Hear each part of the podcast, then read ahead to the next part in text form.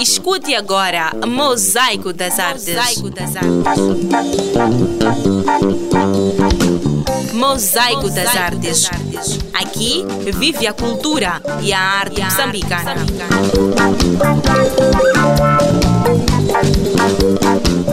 Saudações! Uma vez mais invadimos o seu receptor para partilhar as novidades do mundo das artes. Esta é a sexta edição do programa Mosaico das Artes. Queremos saber de si, caro ouvinte, como tem acompanhado e o que gostaria de ouvir nos próximos programas. Pode interagir conosco através do seguinte endereço eletrônico Mbenga Artes Reflexões arroba gmail.com ou pelo Facebook mbengamc.facebook.com barra mc. Está na companhia de José Gabriel e Isaura Manjate na edição e apresentação do programa e Mateus Estiva na sonorização e montagem. O programa é da plataforma cultural Mbenga Artes e Reflexões. Ótima escuta. Como já é hábito, iniciamos a nossa viagem pelo mundo das artes através da rubrica Súmula, o rescaldo dos eventos culturais. Para além da súmula, nesta edição, vamos conferir a rubrica Agenda Cultural, um espaço criado para preencher a sua agenda semanal. Não paramos por aqui. A seguir, sugerimos-lhe que familiarize-se com as artes através da rubrica que desmistifica os vários conceitos que a arte comporta e fechamos o nosso encontro com uma reportagem especial. Confira tudo isso lá mais adiante. Por enquanto, é hora de fazer o rescaldo da semana cultural. Súmula. O ator brasileiro Expedito Araújo trouxe a Maputo, na passada quarta-feira, o um monólogo do dramaturgo Nelson Rodrigues. O texto conta a história de Sônia, uma menina solitária de 15 anos que luta com seus pensamentos delirantes e suas lembranças, tentando montar o quebra-cabeça de suas memórias antes de ser assassinada. Em um ambiente estranho, possuída por recordações fragmentárias, fala do seu romance com um homem casado chamado Paulo e de sua relação com sua família. Este monólogo foi escrito em 1951 e coloca em cena uma série de elementos muito frequentes no mundo do autor. O texto é construído com frases curtas que não se preocupam em explicar ao espectador o que está acontecendo aos poucos, na medida em que Sônia desvenda o mistério que a cerca, o público é informado da verdade. Depois da estreia no Centro Cultural Brasil-Moçambique, Expedito Araújo referiu que a peça será apresentada em outros locais, ainda por anunciar. O fotógrafo, pesquisador e ativista norte-americano Daniel Jack Lyons apresentou na terça-feira, dia 3 de abril, a exposição fotográfica intitulada Maotas, no Centro Cultural Franco-Moçambicano. A exposição é composta por 13 fotografias feitas no Hospital Psiquiátrico de Maotas, que pretende consciencializar a sociedade a não estigmatizar doentes mentais. Esta semana ficou marcada pela apresentação oficial da candidatura a secretário-geral da Sociedade Moçambicana de Autores, José Manuel Luiz, conhecido nos meandros da música por João Malu. À margem da apresentação oficial da candidatura, na passada quinta-feira, João Malu falou sobre o seu manifesto e como pretende alcançar os objetivos. É, uma das grandes lutas que nós temos é portanto, fazer com que uh, os autores sejam respeitados, fazer com que os autores sejam uh, recebam aquilo que são os seus uh, direitos, aquilo que eles produzem, eles têm direito de receber por isso que produzem. Essa é uma das maiores lutas. A outra luta é que para eles receberem esses royalties de, provenientes das suas obras é que nós temos que cobrar a essas instituições que, produ que, que usam essas, essas, essas, essas hum, obras artísticas. Lembrar que concorrem para o cargo de secretário da Somas, além de José Manuel Luiz, também o músico Stuart Sukuma e o ator Nelson Maquile, num processo que tem estado a gerar vários conflitos por supostamente estar em manga uma tentativa de fraude eleitoral. A Sociedade Moçambicana de Autores é atualmente dirigida por Domingos Carlos Pedro, na qualidade de secretário-geral. Na quarta-feira, dia 4 de abril, foi inaugurada a exposição coletiva de pintura e gravura intitulada Ao Encontro dos Ventos, na Fundação Fernando Leite Couto. O mundo testemunhou a celebração do Dia Mundial do Teatro. Venâncio Calisto, encenador, fala do estágio do teatro em Moçambique. Eu acho que Moçambique está a ver uma, assim, um momento especial porque estão a surgir tipo, muitos grupos muito bons, muitos bons artistas, muito, muitos bons atores. E é como se tivéssemos, eu presinto que estamos prestes assim, a assistir uma revolução no que diz respeito ao teatro, em termos estéticos principalmente, tá, estão a surgir novas estéticas. E os atores estão a se abrir tipo, para o mundo, estão, estão, estão a se deixar influenciar por, por coisas assim muito boas que estavam a faltar aqui estamos aqui a, a, a quebrar o estereótipo de, de fazer cenas que na verdade repetem a vida e não recriam a vida, que cenas que muitas vezes não têm poesia. Então estamos a ver jovens com muita vontade, com muito talento e acima de tudo com essa abertura de buscar referências, de trabalhar a estética. Então acho que é uma fase muito especial que o teatro está de parabéns. Palavras de Venâncio Calisto falando sobre o estágio do teatro no país. Uma proposta feminina é o mais recente espetáculo de dança contemporânea apresentado esta quinta-feira, dia 5 de abril, no Centro Cultural Franco-Moçambicano, na cidade de Maputo. O espetáculo foi montado pelo coreógrafo moçambicano Pac Njamena e a interpretação foi feita pela moçambicana Daniela Coelho e pela francesa Flore Chabernoux. Born in Africa é o mais recente álbum do grupo musical Congolot Session Ira Skank, lançado esta sexta-feira, dia 6 de abril, na Fundação Fernando Leite Couto. Fica para trás a rubrica Súmula, na qual lhe deixamos a par dos eventos culturais da semana finda. Por hora, confira a rubrica Agenda Cultural, que lhe deixa atualizado sobre os eventos culturais da semana. Agenda Cultural. Seja bem-vindo à rubrica Agenda Cultural desta semana. Aqui destacamos eventos culturais que acontecem na cidade de Maputo. A banda Cacana realiza um casting de canto nos estúdios da Casa da Cultura da cidade de Maputo entre os dias 9 e 12 de abril, a partir das 11 horas às 17 horas. O Centro Cultural Português, em Maputo, acolhe uma exposição designada Moçambique José Cabral, no dia 11 de abril, às 18 horas. O Centro Cultural Brasil-Moçambique realiza uma mesa literária com o tema Leitura e Cidadania, na quarta-feira, dia 11 de abril, às 17 horas e 30 minutos.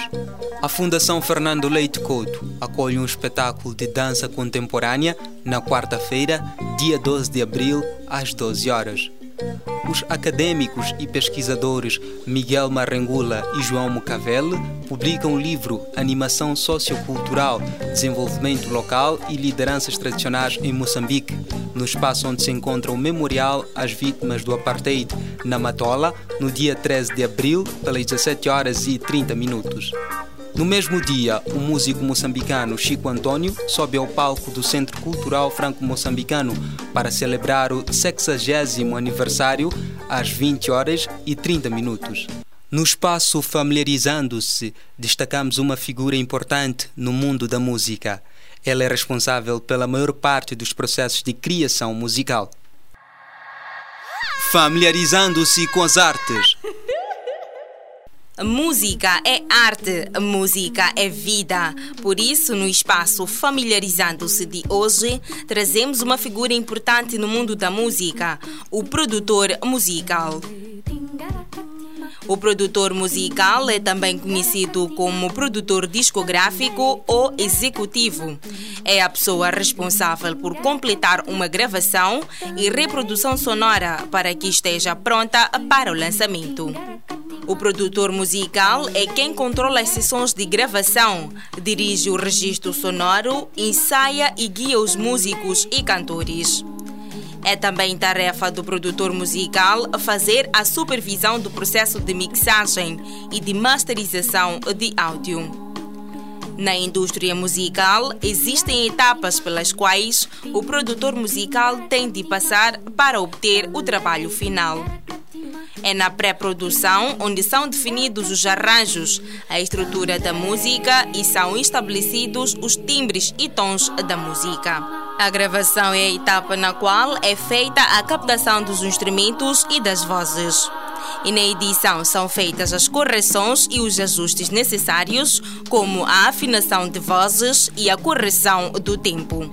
Na mixagem, palavra que deriva do verbo inglês to mix, que significa misturar, é o processo em que mistura-se as trilhas gravadas de instrumentos e vozes, resultando num material que pode ser ouvido em canais. Neste processo, pode-se usar recursos como processadores de dinâmica, equalizadores, efeitos e muito mais, de forma a tornar o som agradável e harmonioso. Temos finalmente a etapa denominada masterização, onde é produzido o master que serve para a reprodução na fábrica.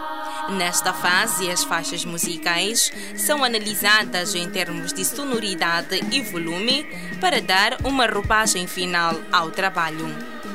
Na primeira metade do século XX, o papel do produtor musical era idêntico ao do produtor cinematográfico, no qual supervisionava as sessões de gravação, pagava os técnicos, músicos e os responsáveis pelos arranjos nas músicas e algumas vezes até escolhia o material para o artista.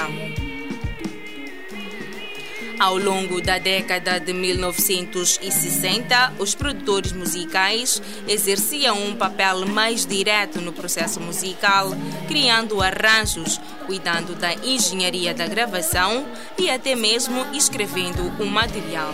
Por isso, os produtores têm tido uma forte influência, não apenas em carreiras individuais, mas na popularização da música. Hoje em dia, com a diminuição de custos de material, aumento de interessados na área e com o grande aumento de marcas, modelos e tipos de materiais, há cada vez mais home studios e produtores caseiros. Muitos artistas tornaram-se produtores musicais e os produtores viraram artistas.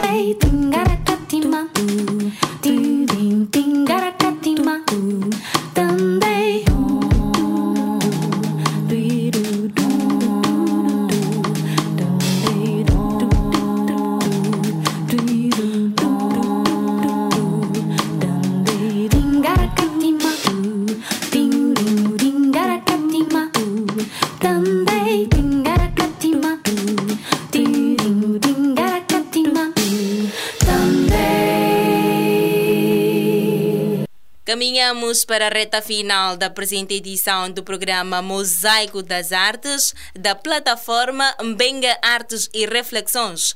Mas antes, confira uma reportagem especial.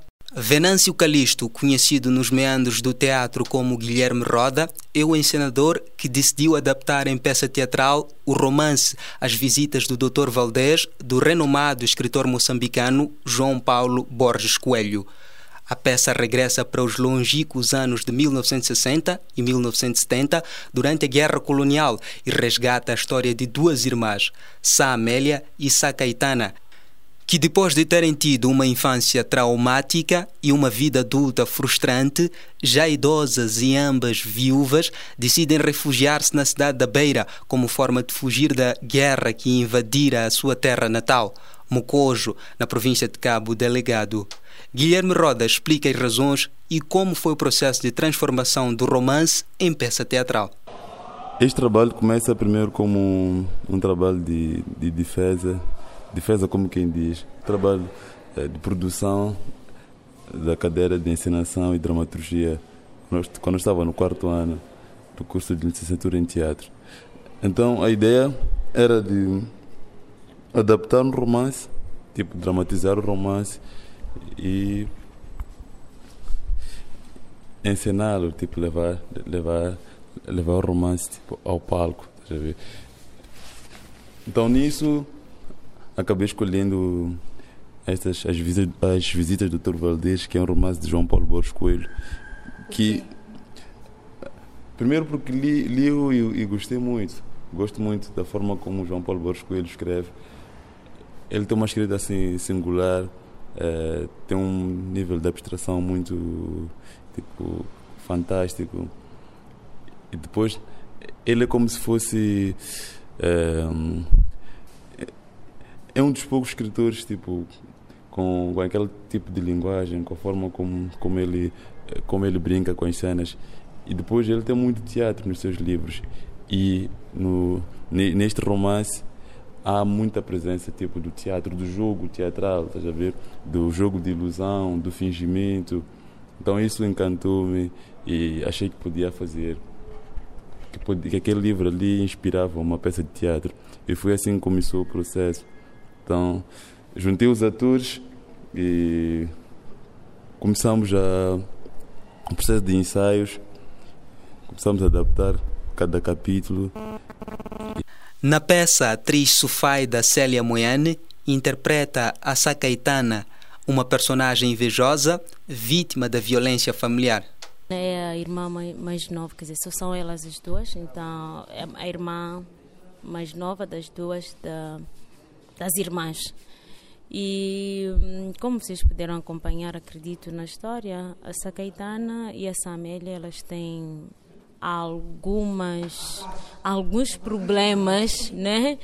É, lá arrastados desde a infância e eu acho que nós nos identificamos um pouco com isso, né? Às vezes temos problemas entre irmãos e nunca falamos, nunca sentamos para falar desses problemas. Neste caso fica uma cena um pouco cômica porque é um problema da infância que nem é resolvido, não é, não é resolvido na juventude, mas na velhice, né? Na fase adulta. Então a Sacaitana, resumindo, é, um, ela não é tão é vítima, ela foi vítima. Acho que nós, quando somos crianças, ou as crianças às vezes são vítimas dos pais. Samuel Jaime Minha Matata interpreta três papéis na peça. Explica-nos como foi incorporar as três personagens. Tudo é difícil. Todas as personagens são difíceis de, de, de, de, de, de fazê-los. Principalmente quando são muitas e tem que representar na mesma peça. Não foi fácil, porque tem que ensaiar uma determinada personagem, depois sair de outra, entrar numa outra, então mudar de, de, a forma de falar, a forma de pensar, tudo muda. Porque cada personagem tem a sua construção física, eh, psicológica, essas coisas todas. Então, é, é, é, é, muito trabalho, porque só para poder eh, representar um personagem já é difícil. Já dois, pior ainda. Três. Eunice Manjate interpreta Sá Amélia, revela as principais características da personagem e os desafios que teve de enfrentar para incorporar-se nela. Dizer que não foi muito difícil porque peguei num método fácil, que é a observação. Antes mesmo de fazer a construção do personagem, fui, fui observando as velhinhas na rua, como é que essas andam, como é que essas movimentam as mãos, como é que conversam entre si. Não é um trabalho fácil porque nós jovens temos muita energia. Então temos que transmitir uma certa lentidão, uma certa dificuldade nos movimentos nessa mulher. Sobre o figurino, Calixto lamenta por não poder dar ao público um espetáculo da época devido às condições financeiras de produção. Em termos de época, essa peça fala do, dos anos eh, 70, 60, finais de 60, 70, na, na, na, fase de transição do sistema colonial para a independência. Então, isso inspirou, de certa forma, uh, o figurino, os adereços. Infelizmente, não, não, temos aquilo que nós queríamos por falta de, uh, de dinheiro de produção devemos ter um aparato maior, devemos ter mesmo um espetáculo de época, que é voltar mesmo ao passado, termos roupas adequadas para isso, termos adereços adequados para isso, termos uma luz que nos permita criar esse universo. Mas infelizmente vocês sabem que é, somos um grupo novo, pois estamos no país em que estamos, onde não há, não, não, não, não, não há, não há condições para termos um teatro como deve ser. Estamos aqui a apresentar em centros que, que é também são espaços alternativos que já apoiam os grupos, mas ao mesmo tempo nos oferecem as condições que nós precisamos. É a terceira vez que a peça é apresentada ao público da cidade de Maputo. Já passou pelo Teatro Avenida, Fundação Fernando Leite Couto, e na hora de fazer o balanço da digressão, Venâncio Calisto não hesita, é certeiro. Positivo. Desde o primeiro dia tivemos assim enchentes. É, no teatro, o Teatro Avenida ficou abarrotado. Então tinham é, todas, to, to, todas as cadeiras ocupadas, tanto embaixo assim como em cima. Então tivemos aí por aí quase 500 pessoas, que é a sala mais que, é maior que a da Fundação e é daqui do Centro Cultural de Moçambique. E na Fundação também e aqui. Então é, é um bom positivo. E fora isso, em termos de crítica, também a crítica foi, foi muito boa desde o início, tendo em conta que começou como, como uma avaliação a avaliação foi positiva, tanto dos professores assim como do público que assistiu. E depois tivemos um contato também com o autor, porque antes de eu fazer a adaptação, tive uma conversa com o autor, conversamos sobre o livro e, e sobre a escrita dele, trocamos impressões.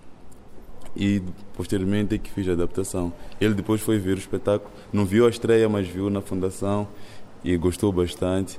O público gostou da atuação e ao fechar das cortinas, a sala encheu-se de elogios. Caso da Bieli do livro, né? E é uma boa peça porque retrata uma fase né, da nossa história, a história de Moçambique. E a partir da peça nós podemos perceber como é que as relações sociais eram na época, né? Entre a classe baixa e a classe alta. Exato. E a relação entre os negros e os brancos.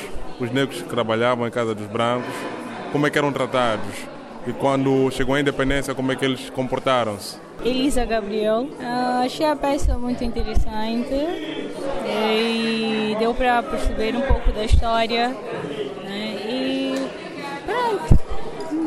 Acho que foi, foi ótimo. É, recomendo. Assim foi o programa Mosaico das Artes da plataforma cultural Mbenga Artes e Reflexões, editado e apresentado por Isaura Manjati e José Gabriel e sonorizado por Mateus Chitiva. Queremos recordar que para voltar a escutar o nosso programa, pode aceder ao nosso site www.mbengamz.com. A equipa despede-se com esperança de voltar ao seu encontro daqui a uma semana. A todos que estiveram na nossa companhia, uma ótima semana cultural.